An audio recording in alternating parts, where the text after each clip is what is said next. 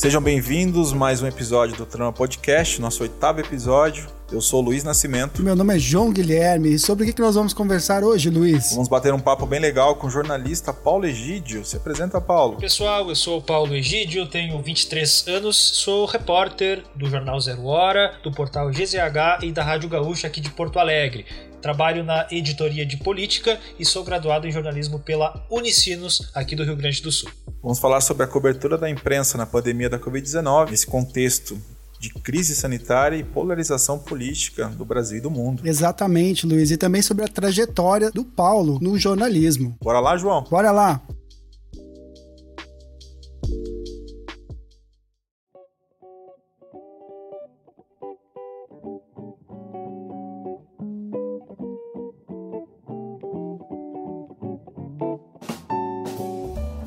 Na tarde de hoje nós conversaremos sobre o fazer do jornalismo durante essa pandemia de Covid-19 que vivemos no Brasil e no mundo. E para isso temos aqui a presença do jornalista Paulo Egídio. Seja bem-vindo ao Terma Podcast, Paulo. Muito obrigado, muito obrigado pelo convite. Estou muito feliz de estar aqui com vocês e com todos os nossos ouvintes. Paulo, eu conheci o trabalho do jornalismo através da minha fascinação pelo papel. Eu vim da área das artes visuais, então desde pequeno minha mãe sempre deixava uma série de papéis em branco para eu desenhar enquanto lecionava. E muitas vezes eu ficava só admirando a beleza do próprio papel em branco, assim como se pudesse existir algum nada atingível. Desse prazer de encarar o papel, já na adolescência me chamava atenção os jornais nas tabacarias. E citando aqui a tabacaria, vamos pensar no Fernando Pessoa, naquele texto que ele fala: Estou hoje perplexo como quem pensou e achou que esqueceu. Estou hoje dividido entre a lealdade que devo à tabacaria, do outro lado da rua, como coisa real por fora, e a sensação de que tudo é sonho como coisa real por dentro. Neste primeiro momento, eu gostaria de te perguntar sobre essa coisa real por dentro. Como surgiu na sua vida esse interesse pelo jornalismo? Bom, eu sempre eh, gostei muito de ouvir rádio. Fui educado na família para isso. Meu pai ouvia muito rádio é, e foi por aí que eu comecei a entender um pouco melhor como é que funcionava a comunicação, o jornalismo em si. É, eu comecei também a trabalhar muito cedo. Um dos meus primeiros trabalhos foi numa emissora de rádio da minha cidade, uma emissora de rádio comunitária, uma emissora pequena. Comecei com é, 13 para 14 anos. E ali eu desenvolvi é, algumas é, capacidades de comunicação. É, trabalhei muito tempo no ar, com apresentação de programa, entradas ao vivo.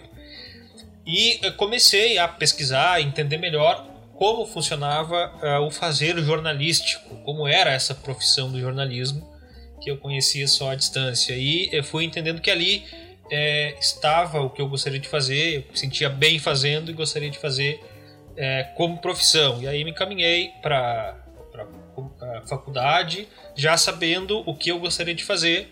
Depois expandi meus horizontes, não só para o meio uh, rádio, para o jornalismo em áudio, mas também para o jornalismo escrito. Sempre fui é, um, uma pessoa que gostou de ler, tinha facilidade para escrever é, na escola ou quando era requisitado, e não foi diferente quando é, comecei também a fazer jornalismo escrito para jornal e para internet. Então, essas potencialidades que eu fui desenvolvendo ao longo da vida casaram muito bem e conseguiram me direcionar para a graduação e para trabalhar com é, o jornalismo hoje nas suas mais diversas plataformas. Paulo, muitos jovens nos ouvem, né? E a gente sempre deixa uma pergunta, um espaço, como você já começou a responder, essas potencialidades, habilidades, competências que você foi adquirindo ao longo da sua trajetória. Você lembra assim de eventos marcantes, experiências que ajudaram você a, a definir esse caminho, encontrar a sua área? Olha, eu acho que quando a gente é jovem, acho que sempre, mas especialmente quando nós somos jovens, é, é o momento que a gente deve nos testar em várias coisas, assim, sem deixar um pouco a timidez de lado e, e nos testar. Ah, mas é, é, possível que erre. Sim, e que bom. Tomara que erre muito para que você melhore, tá? Então, uh, eu tive várias oportunidades desde começar muito cedo na rádio. Era um desafio. Imagina uma pessoa com 14, 15 anos, um adolescente, falar no microfone de rádio não é brincadeira. Mas também fui convidado a, a a, apresentar eventos, a fazer diversas coisas que envolviam a área da comunicação.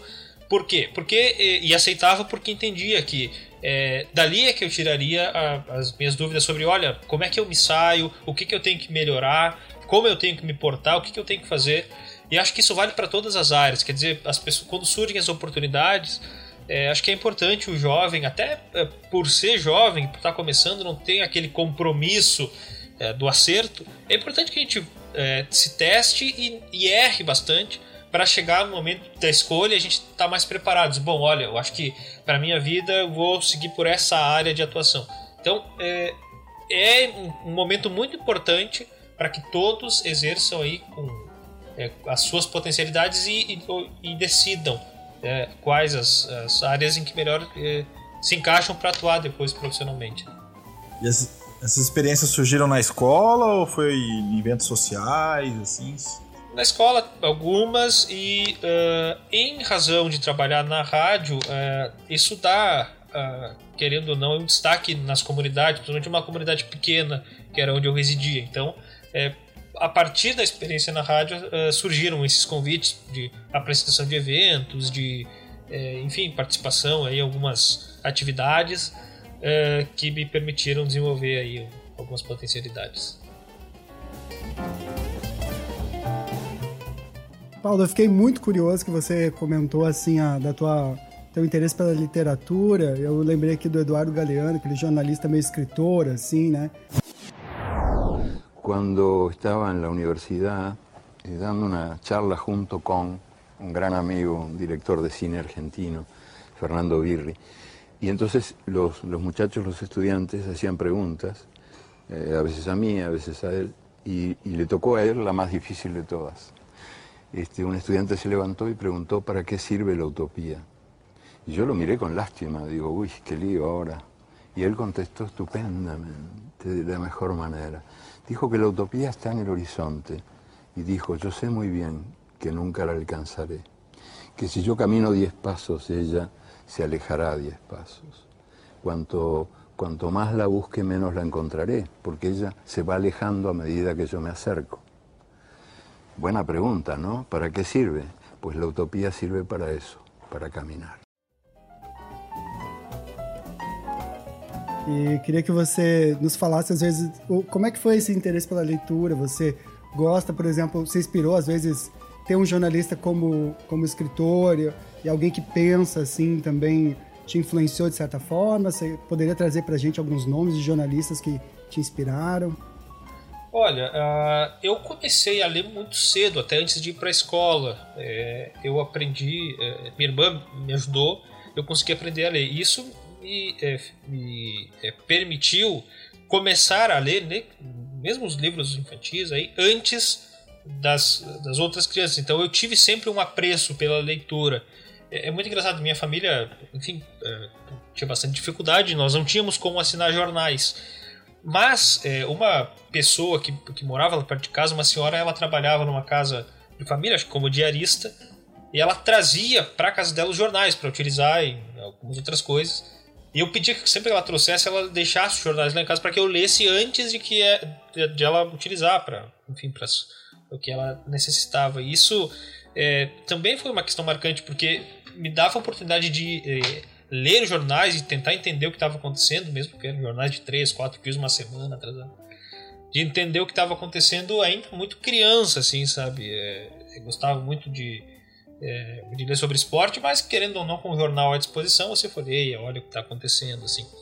É, não saberia te dizer um nome em específico, mas é, na minha infância e adolescência sim, eu tive contato com várias, é, vários livros assim e, e, isso não tenho dúvida que me ajudou tanto a formar vocabulário é, quanto a é, entender melhor o mundo, porque a leitura é isso, né? ela abre as portas para a gente entender tudo que nos cerca. Acho que a, a literatura tem essa função. Então, é, eu não tenho dúvida que essa aproximação com a leitura fez com que eu é, desenvolvesse a minha escrita e o meu, é, é o meu fazer jornalístico com mais propriedade. Isso eu não tenho dúvida.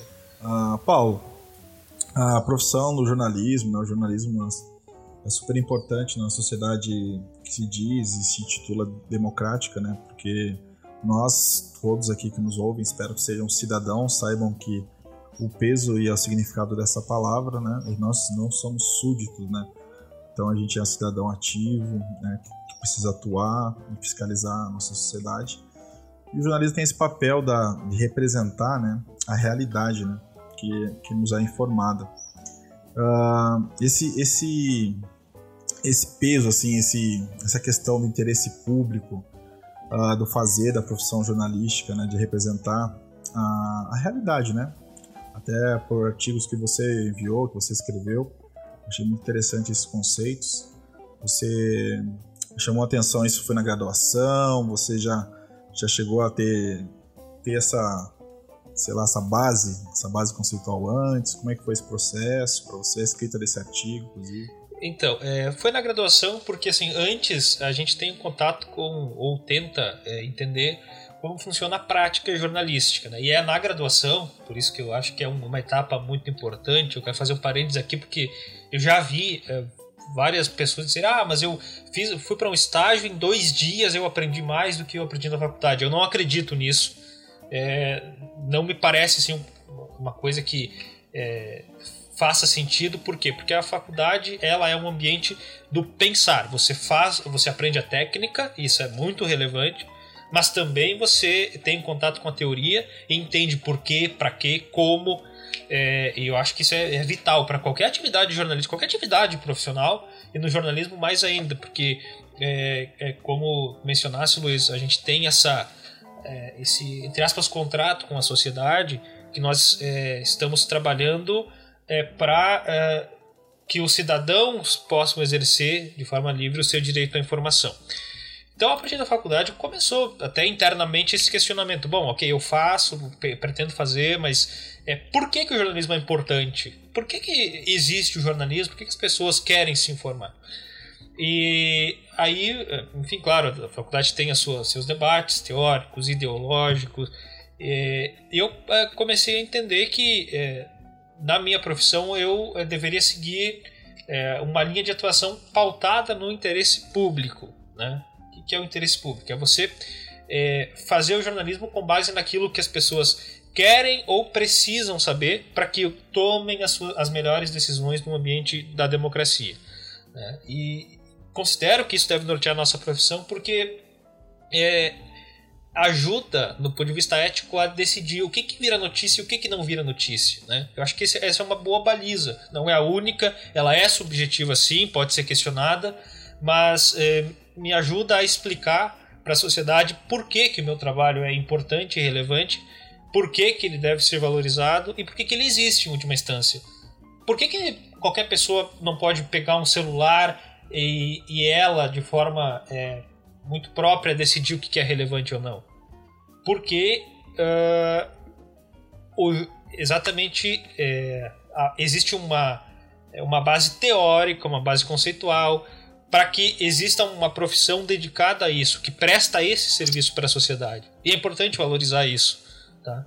E, embora a gente esteja num momento um pouco complicado, mas faz sentido, e é isso que eu preciso deixar claro, assim, faz sentido que existam profissionais dedicados a, a observar, interpretar os fatos e é, fazer uma espécie de curadoria para apresentar para a sociedade. Olha, isso é importante que você saiba dessa maneira. Acho que esse é o contrato que a gente assina, entre aspas, com a sociedade quando escolhe essa profissão e é o que eu busco cumprir no meu dia a dia profissional.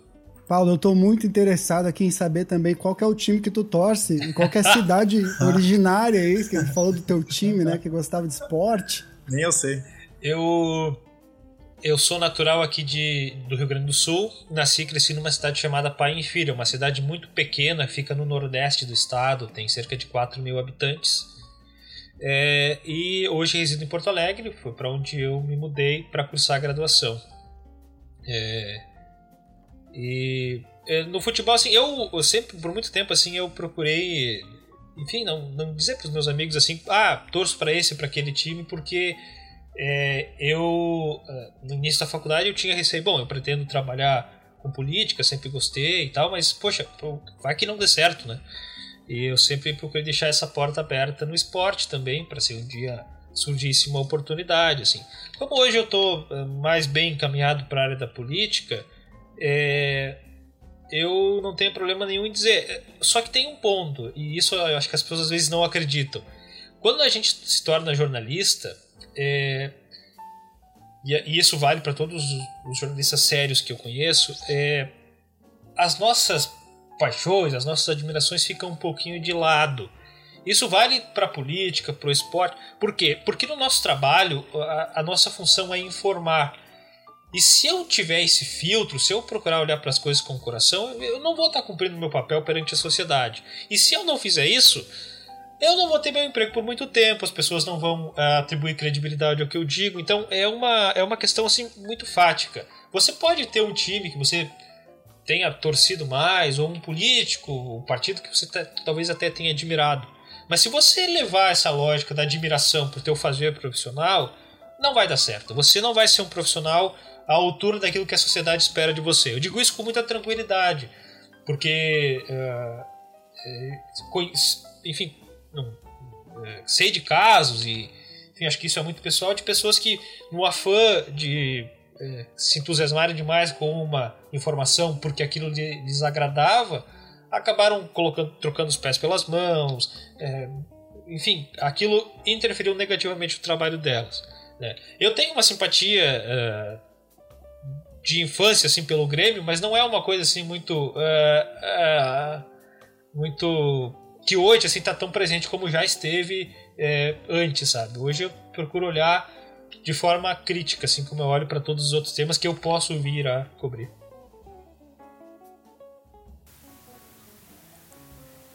Muito bem. Então, uma decisão tomada, encaminhada aí para outra área né, do, do, campo jornalístico, né? Uh, muito bem, Paulo, revelou esse segredo aí depois de tanto tempo. Uh, mas, Paulo, ah, que legal, assim, que legal que tá, tem essa defesa bem estruturada no, da profissão, né, do métier mesmo, essa curadoria da representação da realidade, né.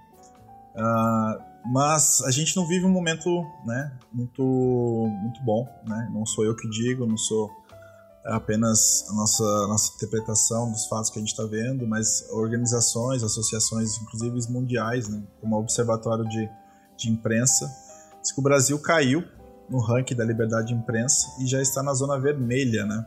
Nos últimos dois anos, né? Você, pessoalmente, pela, pelos relatos, pela convivência com os colegas, como é que tá vendo esse, esse momento de... Né, passando ali pelas próprias fake news, né? Própria pós-verdade, aquilo que a gente entende como verdadeiro a partir da nossa interpretação de mundo e, e isso acaba nos guiando, influenciando nas relações sociais decisões, né? A gente vive um momento ímpar. Que você comentasse esse momento ímpar, assim, de verdade, quiser que a gente também fale um pouco, o que você está achando. Olha, Luiz, é muito preocupante, muito mesmo, assim. Se for conversar com os meus colegas, olha, é, é muito difícil encontrar alguém que não tenha sido uh, xingado, agredido, no mínimo verbalmente, por publicar uma matéria, por fazer o seu trabalho. Né? Uh, acho que, claro, o jornalismo é feito por seres humanos, nós estamos sujeitos ao erro, mas uh, o que está acontecendo é um, um, ataque, muitas vezes orquestrado, aos órgãos de imprensa por pessoas que simplesmente não gostam, não gostaram da informação que está ali publicada, ou uh, e não gostaram ou por algum interesse, ou porque simplesmente antes receberam alguma versão distorcida da história, como se o jornalista estivesse é, trabalhando em prol de interesses escusos. Né? Isso é, um, é lamentável por quê? Porque uh, a, o nosso uh, o valor aí da nossa profissão é a credibilidade. Quer dizer, por que, que eu tenho que acreditar no que você está publicando? Exatamente pela, por aquele assunto que a gente falou antes, porque o jornalista tem um contrato com a sociedade de que ele uh, vai passar informações adequadas, corretas e que estejam é, de acordo com o que a sociedade espera de, de interessante para tomar suas decisões. Quando você coloca em jogo essa credibilidade, é, o próprio jornalismo em si, a atividade, ela é colocada em jogo, né? Uh, e a gente vê isso todo o tempo hoje, protagonizado principalmente pelas correntes aí de extrema direita, né, uh, que consideram aí que existe algum tipo de complô, teoria da conspiração, enfim, e que colocam a imprensa como oposição. Né? A imprensa, assim como outras atividades aí, até é engraçado, ontem eu estava conversando com um professor aqui para uma matéria, um professor da URGS de Ciência Política, Uh, e refletindo sobre isso, né? Diz, bom, a imprensa é uma das instituições da democracia liberal que está sendo atacada nesse momento de crise das democracias liberais. Então você tem o judiciário sendo atacado, o legislativo, a imprensa, todos os órgãos que fiscalizam é, o poder estão sendo atacados. Por quê? Porque o projeto é, desse, dessa corrente que ataca a democracia liberal é é, de eleger uma pessoa apenas, e aí você pode dar o nome de populista, autoritário. Eu não estou falando exclusivamente do Brasil, tá? Eu acho que esse é um fenômeno que se repete em vários países. De que ela tome as decisões e que ela decida o que é bom, porque ela, em tese, representa a maioria. E todas essas instituições que servem de freios e contrapesos, inclusive para garantir os, os direitos das minorias, e não estou falando aqui em minorias é, no sentido estrito, mas no sentido amplo, porque você pode ser minoria em uma discussão X e ser maioria numa discussão Y. Então, em todos os lugares, as, as minorias têm seus direitos assegurados. E o projeto de ataque às democracias liberais tem como pilar a, o descrédito dessas instituições que servem como contrapeso para que um líder, por uma decisão pessoal e monocrática, não imponha a vontade da pretensa maioria, uh, revogando direitos que são consagrados universalmente.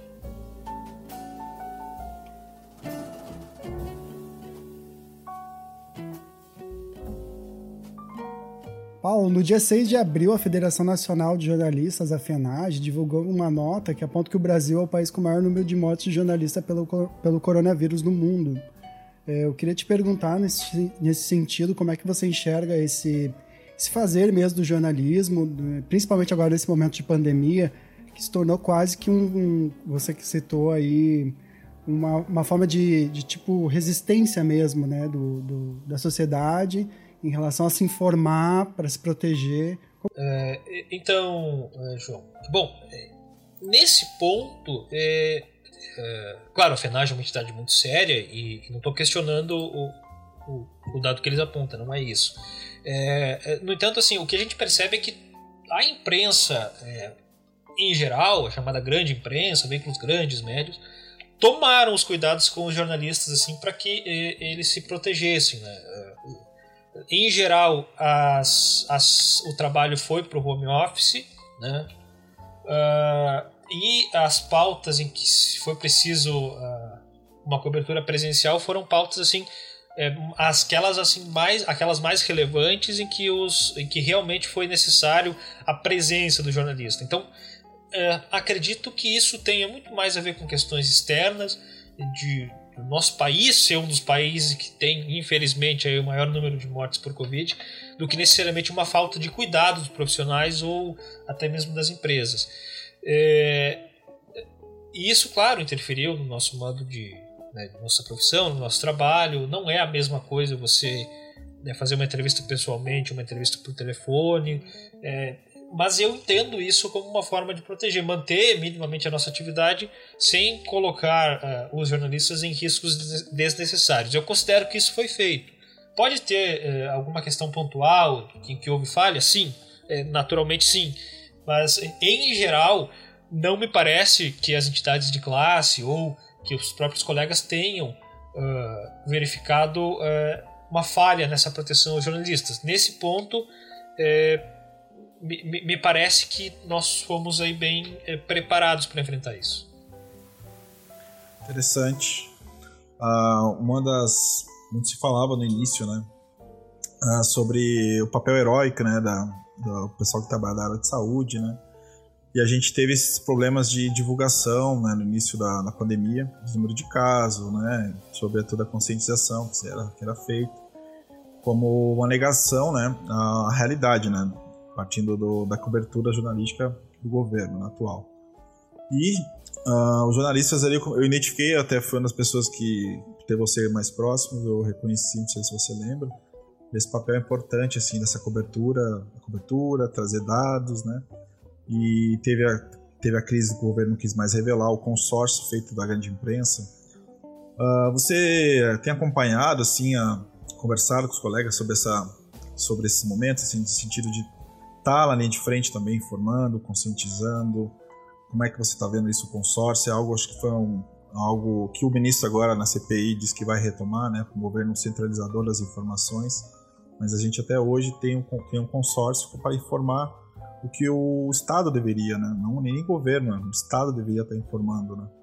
Como é que você viu essa, essa transição, essa, esse momento? Então, sobre a cobertura da pandemia, eu acho que, no geral, a imprensa merece um destaque. Uh, a imprensa nacional, assim, é, é, a gente pode quase que generalizar de que, que os jornalistas cobriram com muita responsabilidade a pandemia. É, e falo isso por quê? Porque você sabe das pressões políticas, às vezes econômicas, de você talvez ceder a, a esse ou aquele é, aquela ideia ou postura editorial. Mas em geral, os grandes veículos, veículos sérios de comunicação, é, não cederam, estão é, cobrindo de um, de um, ponto de vista assim muito sério, com, uh, escorados na base científica, ouvindo especialistas, ouvindo quem está na linha de frente não vendendo ilusões para as pessoas. É, eu fico muito feliz até em participar disso, entendendo que, no geral, a imprensa está cumprindo um papel correto. Existem falhas pontuais, podem existir. Ah, existe um ou outro veículo que cedeu a isso? Existe. É, isso a gente não pode negar. A gente tem exemplos de veículos que defendem tratamentos que não foram comprovados, que dão voz apenas a pessoas alinhadas com o governo. Acho que os, os quem consome, os leitores, os ouvintes, é quem deve avaliar isso.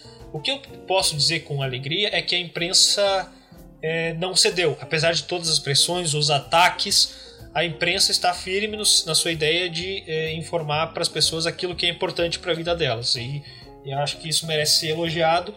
É, no caso do consórcio, ele é. Eu, eu comemoro e lamento.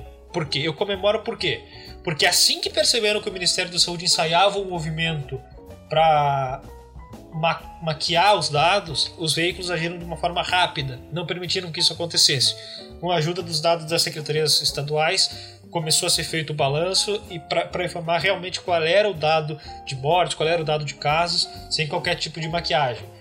Mas eu lamento que isso não que isso precisou ser feito, porque isso é uma tarefa de governo, é uma tarefa de Estado por que, que todos os estados estão divulgando corretamente o número de casos de óbitos? Por que, que o governo federal não queria fazer isso, né? É uma pergunta a ser feita. Acho que nesse ponto é lamentável que a imprensa precise ela tomar essa iniciativa, sendo que se esperava que é, o governo federal que fizesse isso. Claro, depois é, foi revista a postura, voltou, isso é preciso dizer, né? Mas é, o consórcio continua por quê? Porque se houver alguma nova iniciativa nesse sentido, a imprensa vai estar vigilante cumprindo esse papel.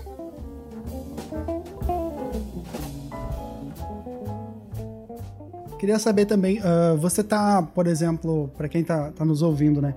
Você está fazendo um regime de trabalho uh, no local ou você está fazendo home office, Paulo? Eu, desde no dia 20 de março do ano passado, estou em home office.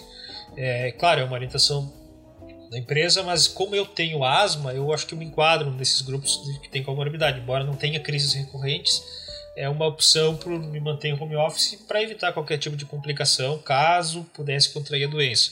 Tenho tomado cuidados assim muito rígidos. Uh, a única saída que eu me autorizo a fazer é para o supermercado e a gente tenta fazer compras espaçadas, quer dizer, para semana, para cada 15 dias. Tenho lidado bem com isso. É, claro, é, como eu disse, o nosso trabalho ele fica assim prejudicado. É impossível você fazer um jornalismo com a mesma qualidade, né?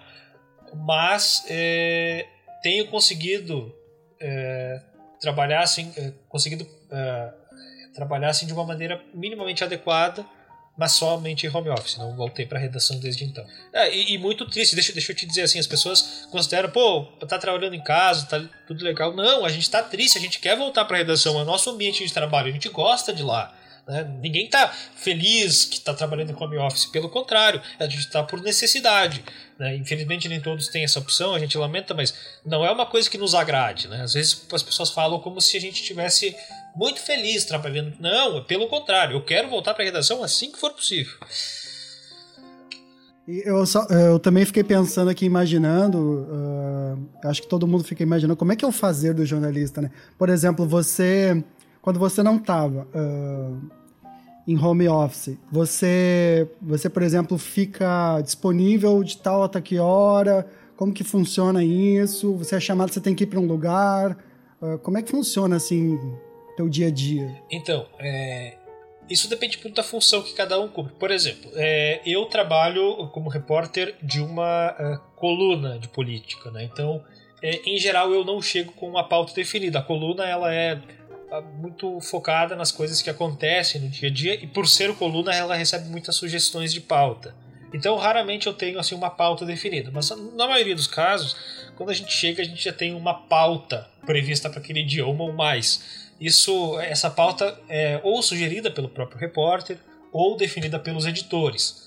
É, por exemplo, e isso pode ser tanto uma, uma pauta é, para um caso específico, por exemplo, ah, hoje está acontecendo uma votação importante na Assembleia Legislativa, então nós vamos lá acompanhar. Ou pode ser, não, olha, nós queremos saber quantos deputados federais do Rio Grande do Sul gastaram com aluguel de carros. Então você vai sentar, vai fazer um levantamento, vai entrevistar. Então pode ser tanto um factual como uma matéria é, sobre um caso específico que, que dependa assim, de um, uma pesquisa, um levantamento. Uh, chegando na redação, o repórter tem sim um horário específico de trabalho e dentro daquele horário de trabalho ele vai procurar fechar a matéria, ouvindo as pessoas, fazendo seu levantamento ou indo até o local que o fato está acontecendo para apurar, escrever matéria, fazer boletim, no caso dos repórteres de rádio. É, então é isso. O que, que muda? Ah, eh, antes da pandemia vocês não faziam apuração por telefone? Faziam, mas era mais raro. Né? Hoje eu não tenho a oportunidade de eh, ir até um. Por exemplo, ah, eu estou é, fazendo uma matéria sobre uma proposta X que está sendo desenvolvida na secretaria, na secretaria tal. Eu poderia é, pegar o carro, ir até lá, o secretário me mostra, olha, aqui vai ser assim e tal. É, e, e, e, ter uma entrevista, porque faz muita diferença você entrevistar alguém por telefone e entrevistar alguém assim, olho no olho. Fa faz diferença. Você consegue, em geral, respostas melhores, melhores informações, informações assim, mais relevantes para o leitor, quando você está numa entrevista é, frente a frente com a pessoa. É, então, é, no geral é isso. Assim, a, a, gente perdeu nessa pandemia a, capa a capacidade de estar tá presente nos lugares. Faz muita diferença. O jornalista também é um observador. Ele muitas vezes você, nosso ouvinte, pode, pode notar que em alguns textos tem a descrição do ambiente. Isso enriquece muito a leitura, enriquece muito para quem está uh, ah, acompanhando, para quem quer entender melhor aquele ambiente infelizmente a gente perdeu isso e, e acho isso muito lamentável. Assim, uma das perdas que a gente teve nesse, nessa pandemia. Muito boa. Concisão jornalística, comunicação em, em alto desempenho aqui para prestigiar o podcast Trama, pessoal. Ah, pessoalmente, Paulo, pessoalmente mesmo, assim, como cidadão, né?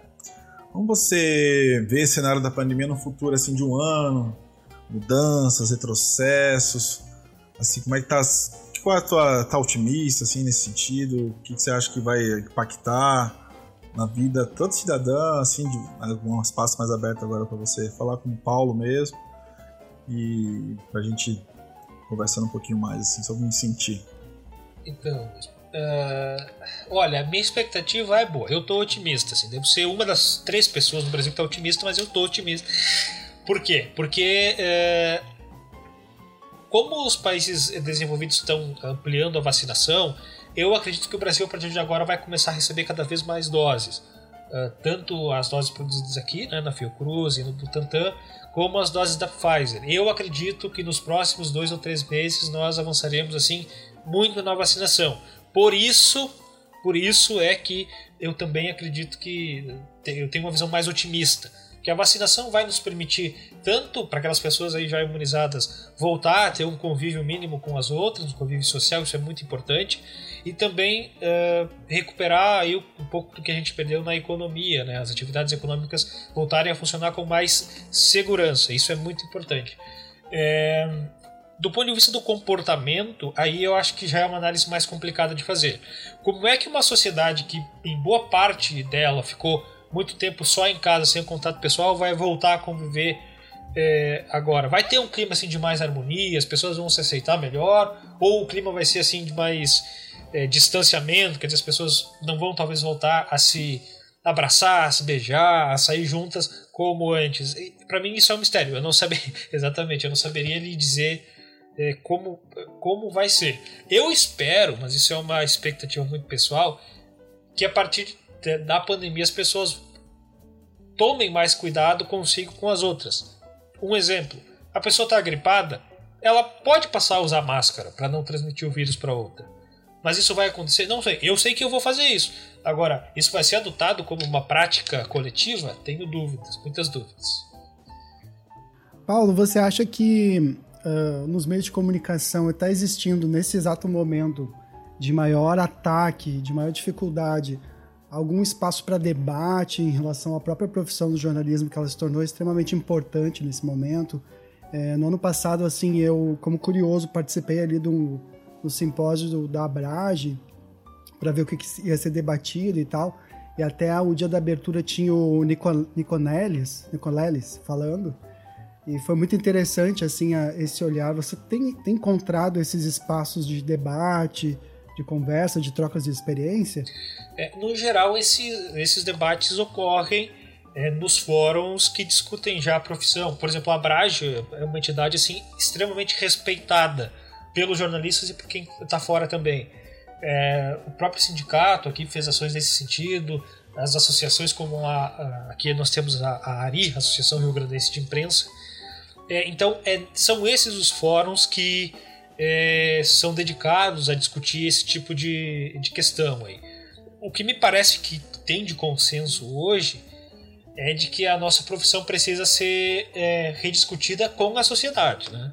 Nós, o jornalismo sendo vítima de uma campanha difamatória já há algum tempo e nós precisamos é, é, que as pessoas entendam é, aquilo que eu, é, que eu referenciei no começo, por que, que o jornalismo existe, porque, qual é a nossa função, explicar que o jornalismo não tem, isso é importante, o jornalismo não tem partido, o jornalismo não tem é, sabe, não, não defende aquele, ataca isso. Não é isso. Esse não é o jornalismo.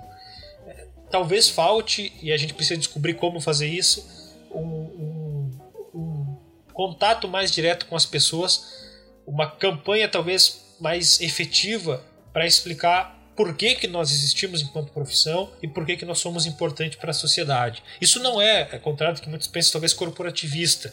Isso é uma tarefa exatamente para que nós façamos, nos façamos entender como é uma profissão relevante para a sociedade e principalmente para a democracia. Está sendo atacado também assim como o jornalismo.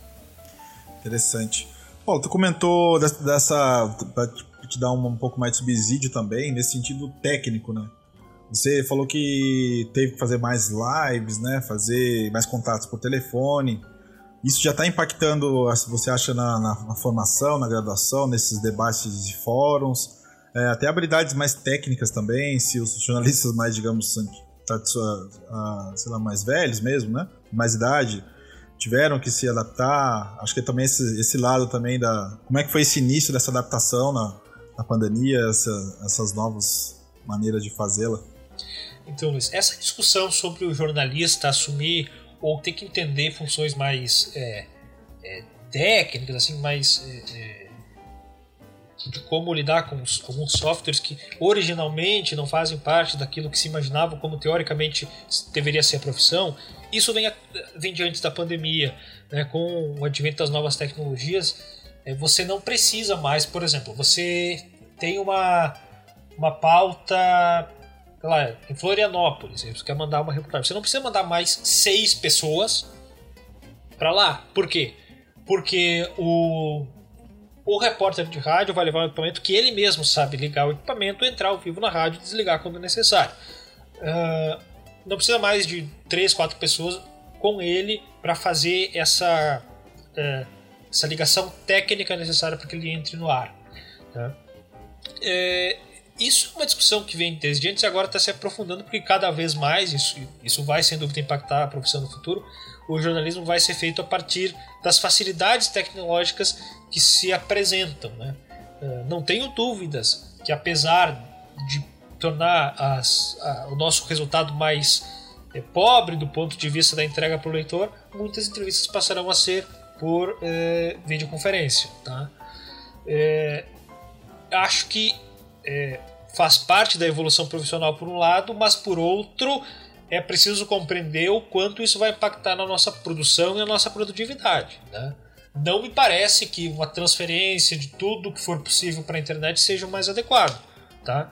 Acho que há casos e casos, vai ter que ser avaliado em conjunto nas redações, não tem uma fórmula pronta. É, isso vai acontecer, mas nós precisamos manter o cuidado, porque quem, quem uh, valoriza o jornalismo hoje, espero que cada vez mais pessoas valorizem, é, o valoriza também pela sua capacidade, como eu disse, de retratar o que está acontecendo com, de forma fidedigna e também passar detalhes, uh, uh, passar o que foi observado do ambiente, conseguir respostas melhores, conseguir informações melhores, e tem coisas que não é possível fazer à distância. Tá? Esse, e isso é um ponto central, acredito que é um ponto central, que vai precisar ser avaliado caso a caso e que as redações precisam estar preparadas. Não para mudar tudo de uma hora para outra, mas a gente também vai ter que entender que algumas coisas vão ser diferentes. A gente não sabe ainda exatamente o que, porque ainda não há uma perspectiva de retorno em massa para as redações, mas uh, o teletrabalho me parece uma. Para algumas funções, me parece assim uma coisa assim que está se caminhando para isso. A gente fala para um público que às vezes a gente não consegue enxergar os, os rostos e uh, até mesmo a faixa etária. E eu imagino que às vezes as pessoas que estão nos ouvindo, elas talvez decidam, né, por uma profissão, ou estejam se encaminhando para decidir entre jornalismo e história, que mais? Jornalismo e publicidade, jornalismo e, e design, ou outra coisa. É, eu gostaria de saber se você poderia deixar uma mensagem para o ouvinte, para quem está te ouvindo. Uh, você pode falar o que você quiser, mas principalmente assim, uh, em relação a tudo que você nos falou hoje, eu acho que esse encantamento que você tem pelo jornalismo ele é transmitível, dá para te escutar aqui uh, e sentir que você ama o que você faz. Sem dúvida. É, bom, no caso do jornalismo, é, eu acho que hoje é, tem muita facilidade porque as universidades elas é, têm várias ações direcionadas a essas pessoas que estão pensando em cursar é, determinada graduação e, e para que elas entendam o que é que vão é, viver naquele, naquela graduação. É, quem pensa ou cogita cursar jornalismo eu acho que deve participar dessas atividades, deve pesquisar, deve procurar uh, jornalistas para entender exatamente o que, que ela vai fazer na profissão. Porque eu acho que isso está muito ligado, né? As pessoas esperam, cursam uh, muitas vezes uma graduação esperando, bom, eu vou formar e a partir disso eu vou conseguir trabalhar com determinados temas, em determinada área, de determinada forma. O jornalismo oferece algumas possibilidades, quer dizer, eu não preciso é, é, e trabalhar numa redação. Você pode se formar jornalista e, e, se tornar um assessor de imprensa, se você quiser. Ou você pode ser um pesquisador. Olha, não quero muito trabalhar em redação, até acho legal, mas eu gostaria mesmo de entender a teoria, de propor pesquisa. Tá tudo certo, acho que faz parte da nossa área também e é uma coisa que também tem que ser valorizada. Agora, se a pessoa, olha, eu, eu gostaria de me formar em jornalismo para escrever sobre cinema, é uma boa possibilidade. Então, é, eu vou avaliar, olha, o que, que o mercado oferece de oportunidade hoje para quem quer escrever sobre cinema. Eu vou ter uma oportunidade num veículo mais tradicional ou eu vou ter o meu próprio espaço, vou fundar, vou buscar uma parceria? É, a, eu acho que tudo isso é, pode estimular a pessoa a cursar jornalismo. Eu não preciso cursar jornalismo para trabalhar num jornal, numa rádio que existe há 100 anos, 50 anos. Não precisa. Desde que você tenha presente que a, a, o seu trabalho vai precisar ser um pouco diferente. É, quem começa, por exemplo, numa iniciativa própria, ele vai ter que buscar o seu público, vai ter que se conectar com as pessoas, vai ter que buscar parcerias, né? Isso a pessoa vai ter que ter um, também reservar um tempo para entender que ela vai ter que ser um pouco empreendedora de si mesmo, né? Ou uh, no outro lado, olha, eu quero estudar jornalismo porque eu penso muito em escrever é, sobre a profissão, eu, eu gosto de pesquisar, gosto da teoria, quero analisar como é feito o jornalismo sem nenhum problema. É, só que também vai ter que compreender, olha, as, as, as oportunidades hoje para isso são essas, em tais e tais universidades. É, e aí analisar uh, do ponto de vista da realidade o que, que é mais adequado para ela. Puxa, estou em dúvida, não, não consegui chegar numa, a, a uma é, é, conclusão.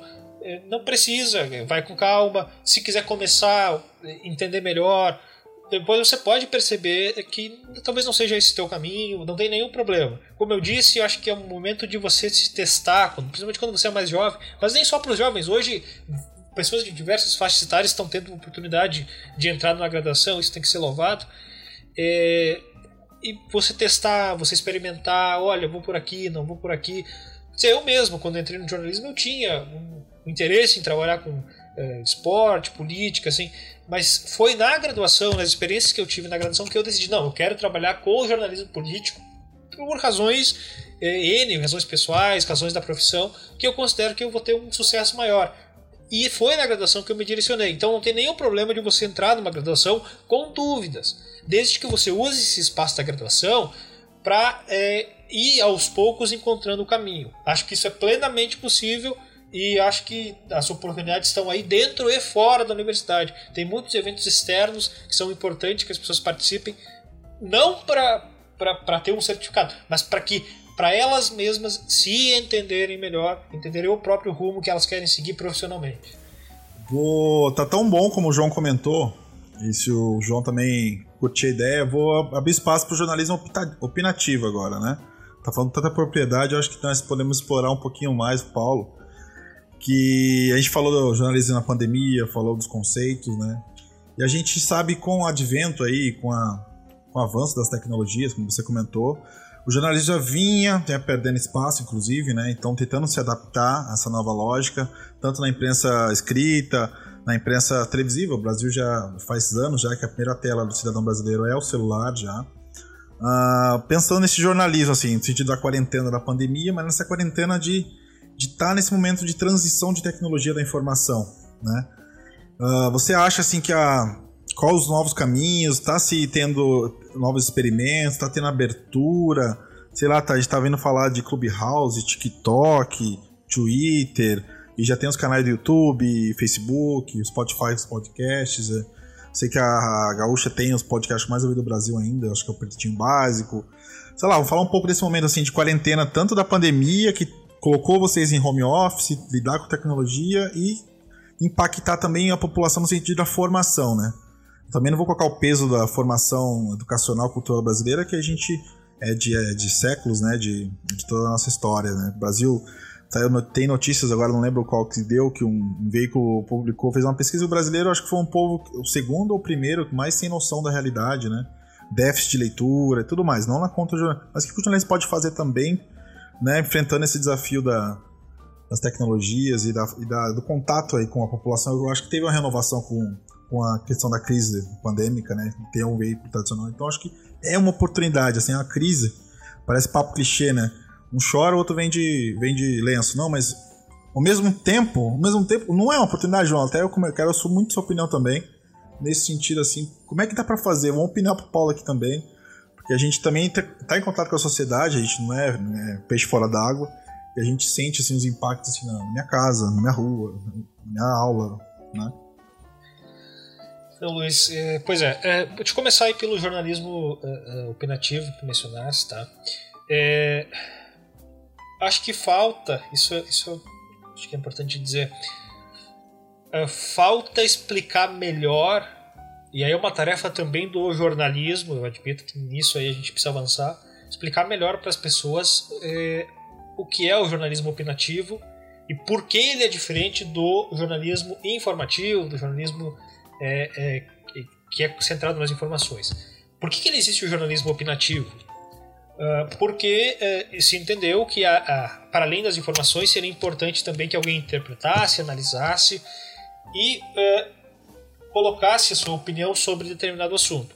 No geral, existem exceções, mas no geral, quem, é, quem hoje são os protagonistas do jornalismo opinativo. Pessoas que por muito tempo fizeram o jornalismo informativo, foram repórteres, acumularam bagagem, experiência e a partir daí se tornaram pessoas que têm um espaço de opinião. E, e é sim importante diferenciar esse espaço de opinião do espaço de notícia, porque a opinião do colunista, do jornalista de opinião, não necessariamente é a opinião do veículo e não necessariamente é a opinião do repórter que escreveu uma matéria. Pode ser ou pode não ser. Nós precisamos deixar isso mais claro. Esse é o primeiro ponto. Segundo ponto, é, que tem a ver um pouco com o primeiro. Sim, uh, nem sempre há uma capacidade plena de compreensão dessas diferentes formas e nós precisamos também é, estar atentos a esses novos meios. Por quê? Porque é, não quero assim utilizar é, de, uma, de uma expressão preconceituosa, quero que vocês me entendam. Talvez a pessoa que consuma o TikTok e o YouTube não seja a mesma pessoa que assine uma revista e que leia um jornal impresso. Pode ser e pode não ser. Ok, mas essa pessoa que usa o TikTok, usa o YouTube, ela não pode ser discriminada e ela deve ter o seu direito do acesso à informação garantido. Que nós estamos falhando nisso em geral. Agora, nós também precisamos é, debater o seguinte: que tipo de linguagem utilizar para esse público? Como informar sem distorcer ou sem simplificar demais coisas que são complexas? Eu vejo muitos youtubers que tomam essa iniciativa, pessoas já consolidadas, famosas, que talvez até bem intencionadas é, se propõem a, a formar opinião, a explicar para as pessoas sobre determinados assuntos. Só que pela naturalidade da linguagem, que já é muito simplificada, para que todos entendam, o fazem às vezes de maneira equivocada, não contextualizam o suficiente, por isso que eu defendo que o jornalismo opinativo, por regra, seja feito por jornalistas. Por quê? Porque são pessoas de bagagem, que têm a compreensão do todo e que vão poder agregar opinião e informações que ajudam a pessoa que está consumindo a entender. Acho que é um grande desafio conciliar essa linguagem rápida, essa linguagem mais simples da internet, desses aplicativos aí novos que estão surgindo, com uh, as explicações, o detalhamento, o contexto no caso da política, no caso da economia, que precisam ser levados para que a pessoa entenda. Porque se você levar uma informação isolada, ela vai ser passada, mas se levar o contexto, a pessoa vai entender muito melhor, vai se interessar por aquilo, talvez surja nela mesma uma, uma vontade de pesquisar. Então, acho que esse, equilibrar isso me parece uma, uma tarefa bem difícil, que é equilibrar a linguagem com o todo, a informação do todo, daquilo que é e interessante e é importante que a pessoa saiba, porque nem tudo é possível simplificar de tal forma que se que em 15 ou 20 segundos no Stories, no TikTok, se possa pra, passar para as pessoas. Infelizmente, você pode usar de estratégias para conseguir é, que ela permaneça na audiência, mas isso tudo tem que ser muito bem é, feito para é, realmente não passar uma informação equivocada, descontextualizada para quem está interessado naquilo. Realmente eu acho que é um, é um desafio muito forte mesmo. Muito legal. Só para contar uma experiência pessoal, recente, eu trabalho no, no museu ali do Holocausto de Curitiba, e daí recentemente a gente fez um, a gente faz os vídeos, né? Eu trabalho lá fazendo os vídeos pro TikTok, que é uma forma que eles, eles, eu achei até interessante que eles se apropriaram do, da forma de produção do TikTok começaram a criar conteúdo acima, assim, mais complexo, sabe? E daí a gente tem 58 segundos para fazer o conteúdo. E, e às vezes e é todo dia um desafio, assim. Aí recentemente a gente teve lá, a gente recebe o texto de um historiador e tal, que traz o texto, o pessoal que também tem jornalistas e tal. E daí havia o texto lá sobre o. Acho que era sobre fascismo, se não me engano. É, e é super complexo esse tema, cara. Super, super complexo. Então, eu tive ali, quando eu estava editando, montando, eu tive muita dificuldade de colocar esse, esse conteúdo, porque apesar do texto do cara. Uh, porque assim, eu recebo um texto de 20 linhas, aí eu tenho que adaptar para 12. Então eu sugeri para eles: olha, quem fez o texto, me entrega o texto com 10 linhas, que, eu, que é o que cabe ali dentro, tá ligado? E daí o cara, já, o cara já sugeriu uma coisa que eu achei interessante. Ele falou assim: ah, insere as, as fontes visuais, no caso de sentido dos livros que foram citados, né? Então tem lá tem, é, é, os livros que são citados dentro desse conteúdo. E daí, para tentar trabalhar aquilo ali como, um, na verdade, como um primeiro contato com esse assunto, na verdade.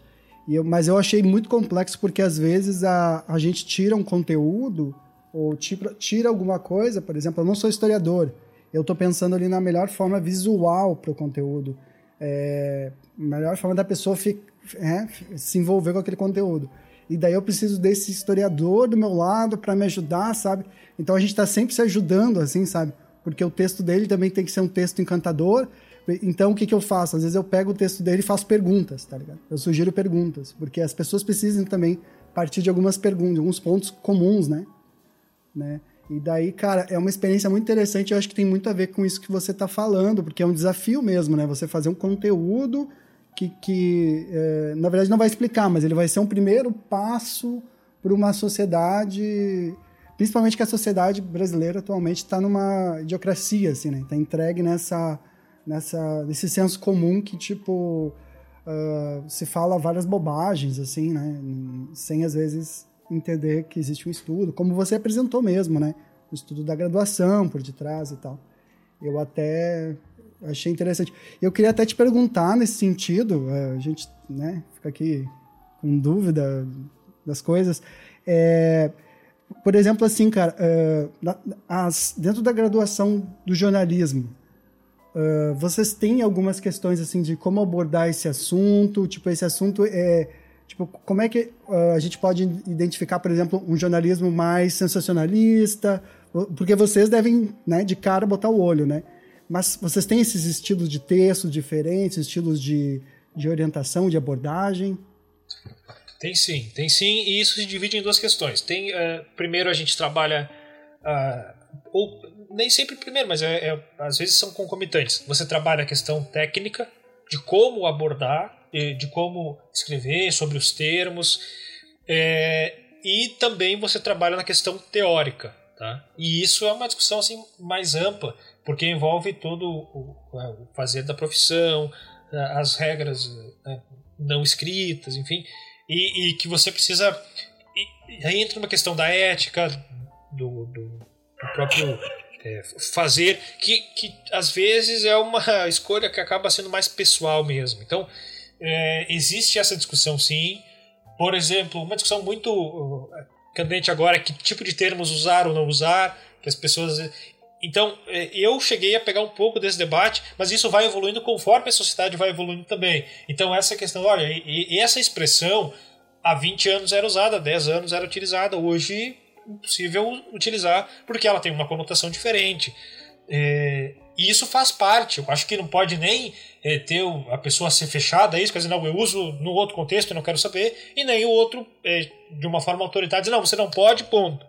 Eu acho que sempre uma, é, uma, é, um debate, assim, uma, uma, uma conversa mais é, tranquila para que a pessoa de fato entenda o contexto é mais adequado. Mas sim, esse debate existe.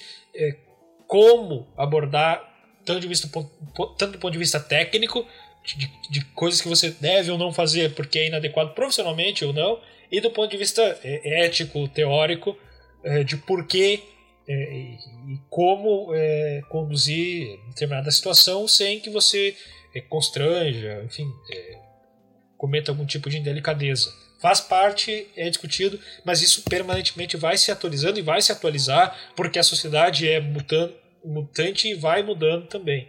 Ah, e é uma tarefa, isso é uma tarefa das universidades, dos cursos de jornalismo estarem atentos a isso e promover debates qualificados, serenos, sem imposição, porque a imposição é o caminho mais fácil para que as porque o entendimento não ocorra e para que as coisas não mudem. Essa é a minha visão particular.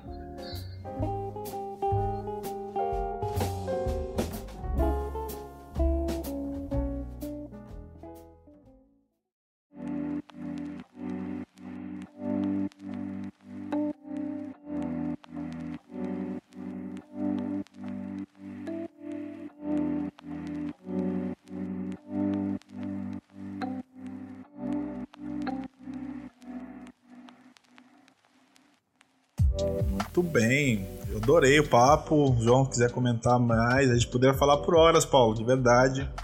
Uh, caiu até um pouquinho minha internet, precisa ao ar essa parte. Mas é, eu queria agradecer, o João me ensinou isso, agradecer sempre pelo espaço, né, pela, sua, pela sua hora aqui. Acho que você vai fazer um enorme, um enorme papel para quem nos ouve, tanto que tá. Conheço pessoas que escutam nesse sentido e gostam dessas perguntas referentes à graduação, a escolhas. Você. Eu brinco assim com meus amigos, já falei para você e outros, né? Que a gente é importante ter essa troca, essa mente aberta e a gente vai trocando. E eu cito vocês em aula, assim, de olha, eu tenho um amigo que que não, tá, não se encontrou na física mesmo, entendeu? E foi para arquitetura e, ah, e tá aí, tá, tá encarando o mundo com o Paulo aí que, que teve essa experiência é, linda com rádio e com outros eventos sociais aí e se descobriu que é um, amante né, do mundo foi explorar e compartilhar essa perspectiva através do trabalho jornalístico. Eu queria agradecer mesmo então, é, deixar espaço aberto para você também concluir, dar um tchau. É, Luiz, eu que sou muito grato a ti ao João pelo convite, gostei muito de bater esse papo e, e fiquei muito feliz mesmo de ter essa conversa muito bacana com vocês. É, mensagem aí dizer para as pessoas que é, valorizem o jornalismo, nos entendam, é, leiam para que fiquem mais bem informadas, dentro das suas possibilidades, assinem jornais, revistas, acompanhem a programação de rádio. Tudo isso, não precisa é, você ser um amante, mas tudo isso vai qualificar as suas escolhas.